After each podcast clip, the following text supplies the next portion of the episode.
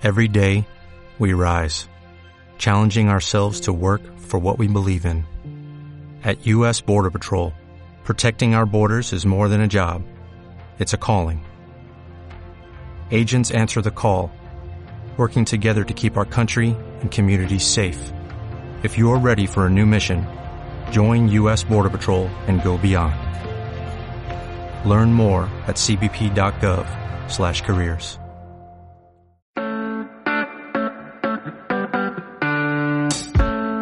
Mano a mano.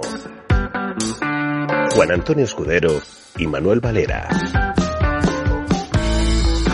Bienvenidos a un nuevo episodio del Mano a Mano. Hoy nos enfundamos la camiseta rojiblanca y nos vamos a orillas del Manzanares, donde en la temporada 95-96 se vivió uno de los tiempos más intensos y felices que se recuerdan en la familia del Atlético de Madrid. Juan Antonio Escudero, muy buenas. Hablamos del doblete del Atleti. Pues sí, vamos a rememorar aquellos maravillosos tiempos en los que Imperioso celebró aquella victoria, aquellas victorias. Sí, aquellas dos victorias. Fue la primera liga que se jugó en España otorgando tres puntos al ganador de cada partido. Hasta entonces, hay que recordar que ganar un encuentro solo te daba dos puntos. Y el Atleti venía de años complicados, rozando incluso el descenso durante dos temporadas. Jesús Gil gobernaba el club para lo bueno y para lo malo. Eso significa que si había algo que brillaba por su ausencia era la estabilidad.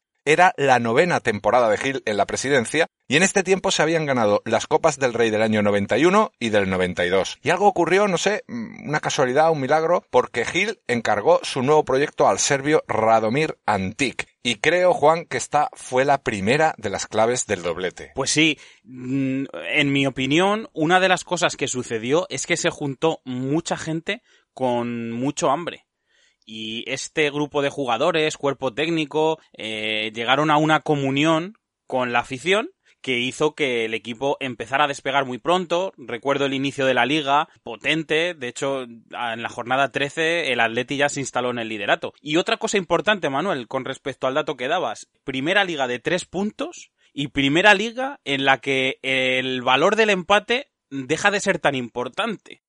Y el Atleti yo creo que también se aprovechó un poquito de esto, o lo utilizó bien, porque dejó a lo mejor un poco más de lado el conservadurismo anterior por los empates y se fue a por las victorias y logró muchas, por supuesto. Sí, Antí llega rechazando una importante oferta del Valencia de Paco Roch. Como tú muy bien dices, enseguida se vio no ya desde el inicio de la liga, sino desde antes, desde la pretemporada, que el equipo tenía algo que no había tenido hasta entonces o que hacía mucho tiempo que no tenía. Jugaba de manera convencida, rápida, con ideas muy claras y además muy eficaces, con una contundencia que en aquel momento resultó moderna, porque además empezó a ganar todos, ganó todos los trofeos de pretemporada. Lo primero es mirar bajo los palos. Allí tenemos a Ricardo de segundo portero, pero un nombre titular, un nombre propio, que es José Francisco Molina, que inauguró un nuevo modo de ser portero, ¿no? Sí, eh, lo evolucionó, más bien, Hmm. y se convirtió en un portero adelantado, un portero que jugaba de maravilla con los pies, un portero que tenía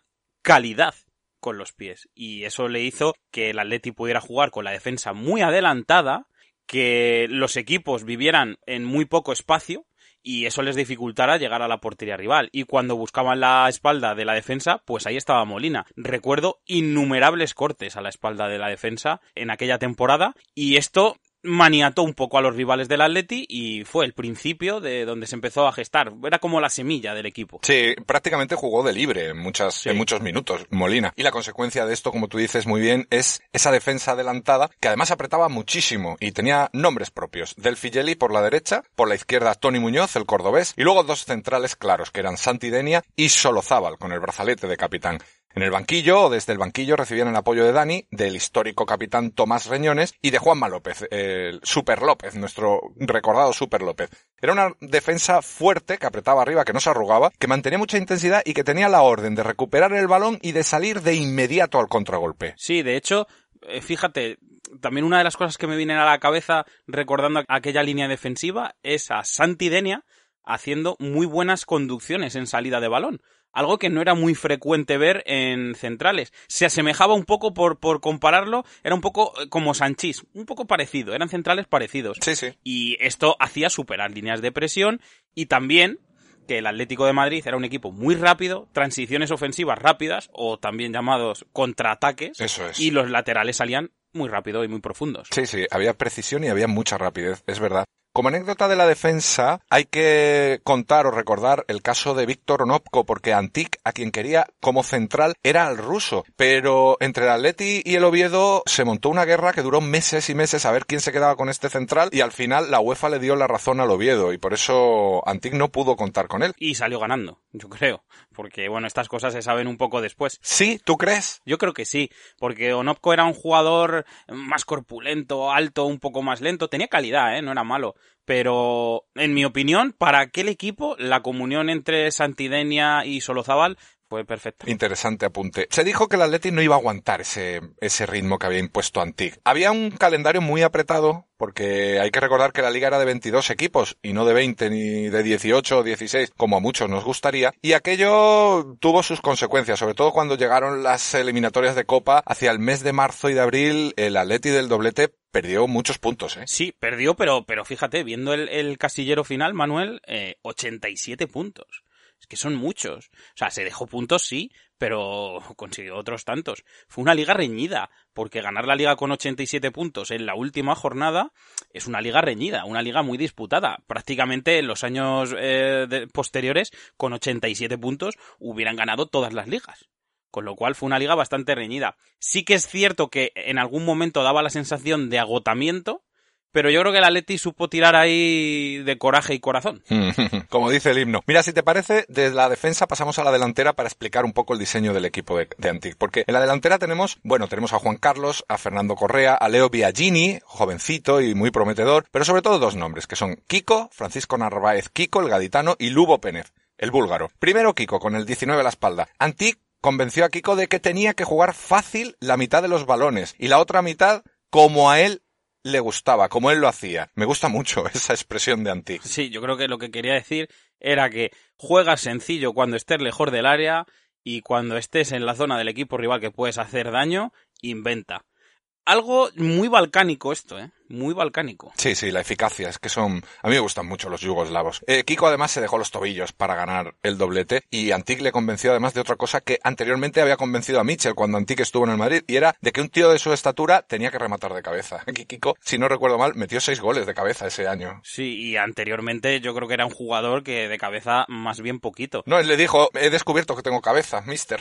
y aquí disputaba, Manuel. Yo recuerdo eh, balones en largo de Molina y Kiko disputaba. Es cierto que yo creo que ahí estaba mm, la otra figura, ¿no? El otro delantero, que era el que tenía más responsabilidad en eso, que era eh, Lubo Pénez, el búlgaro, que cuando llegó al Atleti desde el Valencia, pues mm, asumió ese rol de nueve puro. Y era el que bajaba los balones, los recibía de espalda y hacía, él y Kiko hicieron que el Atleti recibiera muchas faltas a favor. Lo que favoreció para tener muchas más ocasiones, por supuesto. Pero Manuel, tengo una pregunta. ¿Por qué has saltado de la defensa a la delantera? Me falta algo. Precisamente por lo que tú estás diciendo. Que Antic se da cuenta de lo que tú acabas de decir. De que con Kiko y con Pénez va a tener muchas ocasiones desde el borde del área, porque va a haber muchas faltas cercanas al borde del área, la única manera de parar a estos dos tíos, y entonces dice, necesito a un especialista en la medular, necesito a un especialista que lance las faltas, que sepa tirar, que sepa poner el balón. Y este es otro de los nombres propios del Atlético del doblete, que es Milinko Pantic, un jugador que Antic ya había tenido en el Partizan de Belgrado 10 años antes, muy jovencito, y que ahora se convierte en uno de los referentes del Atlético del doblete. Pues yo te voy a decir una cosa, Manuel, y a lo mejor puede sonar un poco chocante lo que voy a decir, pero yo estoy convencido que si Antic hubiera podido sustituir a Pantic y sacarle solo para el balón parado, lo hubiera hecho en muchos partidos, porque su importancia durante el juego no era muy relevante. Eso sí, cuando el balón estaba parado, era vital. Y esto hizo, desde mi punto de vista, que Antic se blindara en el medio campo y dijera a Pantic, o le diera a Pantic, toda la libertad del mundo. Y además, eh, los números corroboran esta teoría, y es que la mitad de los goles del Atleti de esa temporada, y fueron muchos, tanto en Liga como en Copa, vinieron de jugadas de estrategia, de lo que llamamos jugadas de estrategia, bueno, en realidad de jugadas a balón parado, de córner o del saque de una falta. Además de Pantic, Antic establece una red de centrocampistas de línea de seguridad. Eh, en primer lugar, Juan Vizcaíno, que era el fajador, el recuperador nato. Diego Pablo Simeone, disciplinado, intenso, con un gran sentido táctico y atacando el primer palo en los balones parados. Y luego, además de Fresnedoso, de Roberto Fresnedoso, además de Fortune, además de Pirri Mori, además de Pepe de la Sagra, un nombre, José Luis Pérez Caminero. El bueno, por así decirlo, era el jugador más talentoso de, de esa línea probablemente. Pero Manuel, yo también tengo la sensación de que estos jugadores, eh, de los que hablabas a lo mejor un tanto más defensivos, eran muy llegadores. Mucho. Y eran jugadores que tenían mucho poder en el juego aéreo y hacían goles. Con lo cual, eh, el Atlético eh, aunó una serie de fuerzas que sobre todo en el juego aéreo hicieron que, consiguieran, como decías antes, muchísimos puntos. Sí, sí, de tiros de fuera del área, vizcaínos, simeones, que tiraban, es que llegaban y tiraban, eran llegadores, es verdad. Algunas de las claves, como hemos dicho, fue la estrategia. Más del 60% de los goles eh, metidos en jugadas diseñadas por la estrategia. Radomir Antic era un fanático de la estrategia, como buen yugoslavo, un gran jugador de ajedrez, y esto lo supo inculcar a, la plantilla. ¿eh? Se lo metió en el ADN. Además, yo recuerdo cierta variedad en aquel momento a lo mejor no era algo tan habitual y Radomir metía eh, en cada partido metía alguna variante, jugadas diferentes y con el potencial que tenía y yo creo que también los jugadores lo asumieron, lo entendieron y dijeron cada, cada balón parado tiene que ser una, una oportunidad de gol y sacaron muchísimo, muchísimo provecho.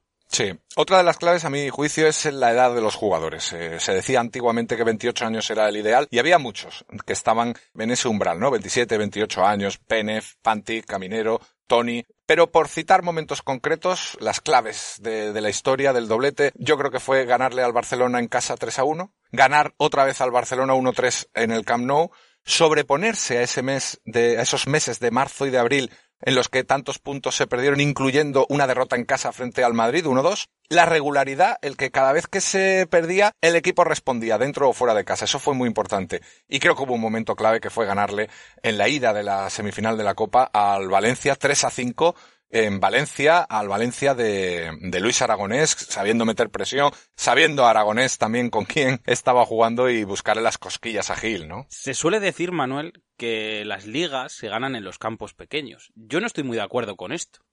Yo creo que las ligas se ganan eh, sobreponiéndote lo más rápido posible a los momentos malos. Y también estoy muy convencido de que la copa es el termómetro de la liga normalmente la Copa suele decir cómo están los equipos en liga.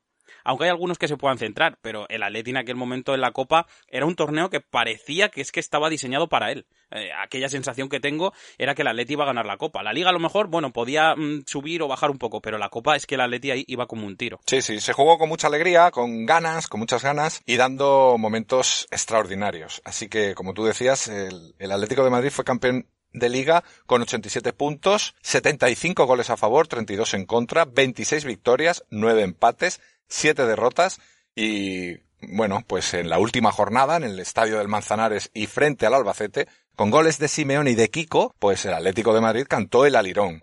La Copa se ganó en la Romareda ante el Barcelona de Cruyff con un gol de Milinko Pantic en el minuto 102. Hubo que llegar a la prórroga, ¿eh? Sí, fue un partido muy, muy reñido y allí pues eh, la magia de Pantic hizo que, que el Atleti se proclamara campeón poniendo así yo, yo, creo que bueno probablemente a una de las páginas a una de las páginas más bonitas de la historia del Atleti. Sí ha sido el doblete que durante muchos años ha supuesto la tabla de salvación de la memoria atlética porque después vinieron años malos con la caída a segunda división con un juego horrible con años de sequía de triunfos y de trofeos y durante ese tiempo insisto el doblete alimentó la esperanza rojiblanca todavía se siguen escuchando cada vez que se pasa por Neptuno los cánticos de Radomir, Radomir, Radomir te quiero.